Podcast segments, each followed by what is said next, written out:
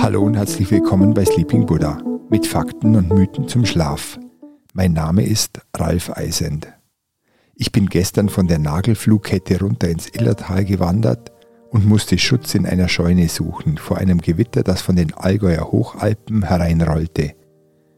Ich bin jetzt in meiner Heimat angekommen.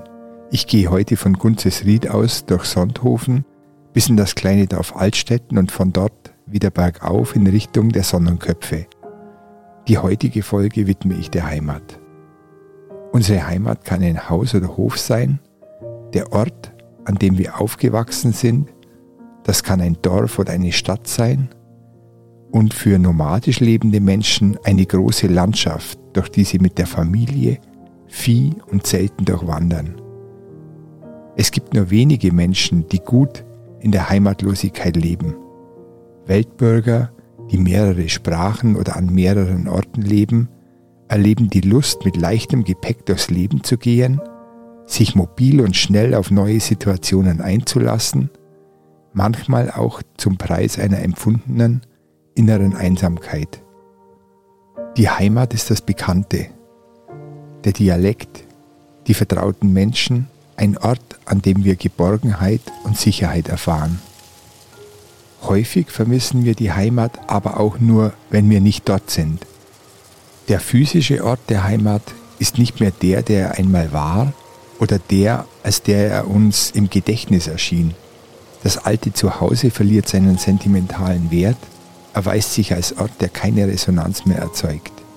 Die unerfüllten Erwartungen an die Heimat erzeugen eine innere Leere. Diese unerfüllten Erwartungen sind häufig Erwartungen an andere, an elterliche Liebe, die uns nicht genug erscheint, fehlende Zuneigung der Geschwister oder die fehlende Liebe eines Partners.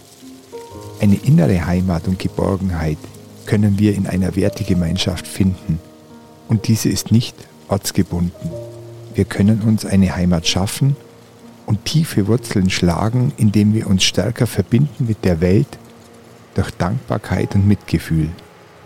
Das Bewusstsein, dass wir als Seelen nicht voneinander getrennt sind, dass wir Teil einer größeren Weltseele sind, wie die Zellen eines Körpers, kann uns Trost spenden und Heimat sein. Von Altstätten aus, dem Allgäuer Dorf, in dem ich aufgewachsen bin, geht es bergauf.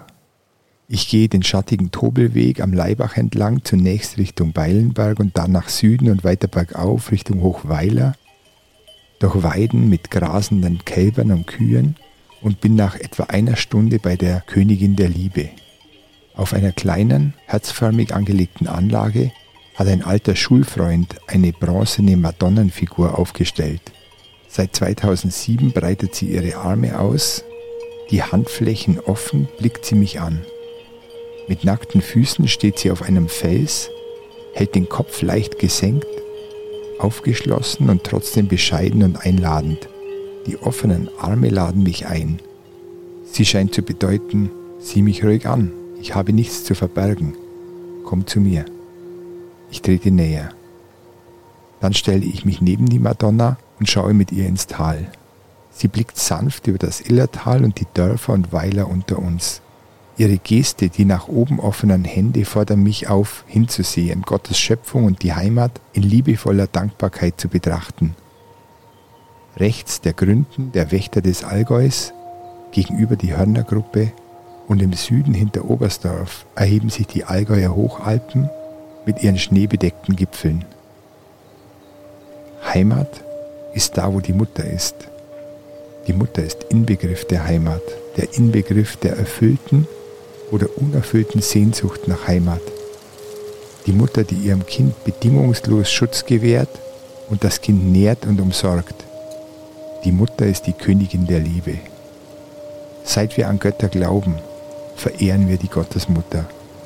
Sie schenkt das Leben in allen Kulturen, als Mutter der Erde, als Beschützerin der Städte sowie als Fruchtbarkeitsgöttin.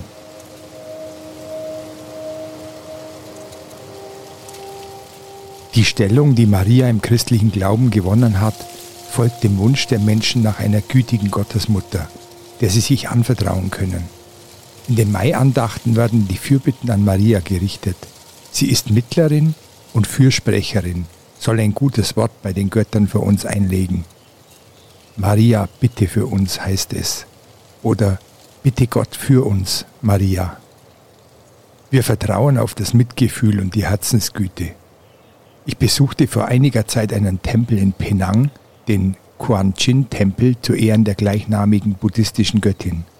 Historisch geht Quan Chin auf einen männlichen buddhistischen Mönch zurück und bekam über die Jahrhunderte immer femininere Züge und Attribute zugeschrieben. Die Verwandlung folgte auch hier dem Wunsch der Menschen nach einer gütigen Gottesmutter. Güte und Mitgefühl sind zentrale Elemente der inneren Heimat. Sie verbinden uns mit der Welt durch das Band der Liebe. Noch in einem frühen Stadium ihrer Schwangerschaft machte sich Maria auf, Elisabeth, die auch schwanger war, im weit entfernten Bergland von Judäa zu besuchen. Von Nazareth aus musste sie wohl tagelang etwa 50 Kilometer durch das Karmelgebirge gehen. Sie sorgte sich um ihre schon ältere Verwandte und besuchte sie, um ihr in Schwangerschaft und Geburt beizustehen. Diese Geschichten von Göttern und Heiligen können uns ein Vorbild sein. Maria, die ein offenes Ohr für die Sorgen der anderen hat, selbst bescheiden ist und auch keine Mühe scheut, um anderen zu helfen.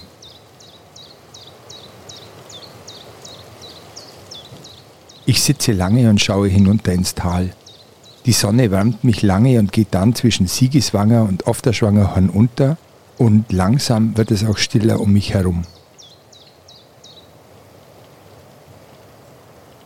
Jetzt beginnt deine Zeit der Regeneration, deine Zeit loszulassen und zu deinem inneren Selbst zurückzukehren. Mach es dir bequem und lass deine Hände locker auf deinem Bauch ruhen. Wenn du deinen Atem hörst, kannst du entspannen. Lass dich treiben. Atme fünf Sekunden ein und fünf Sekunden wieder aus. Atme tief und langsam in den Bauch ein und wieder aus. Spüre, wie sich dein Bauch hebt und wieder senkt beim Ausatmen. Atme ruhig weiter und entspanne dabei alle Muskeln. Entspanne dich tiefer mit jedem Ausatmen. Du hast heute viel geleistet. Du hast heute viel gesehen und gehört. Jetzt ist deine Zeit, um dich zu entspannen. Du hast heute viel nachgedacht, geredet und erledigt. Du hast dir jetzt Ruhe verdient.